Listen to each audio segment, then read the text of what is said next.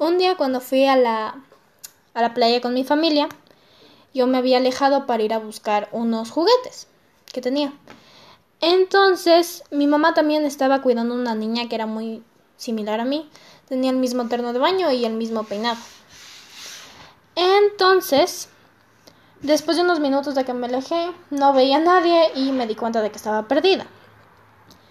Entonces empecé a caminar por la playa buscándolos y no los encontraba. Y en una señora que vendía unas pulseritas me encontró y me dijo que si estaba bien y si necesitaba ayuda.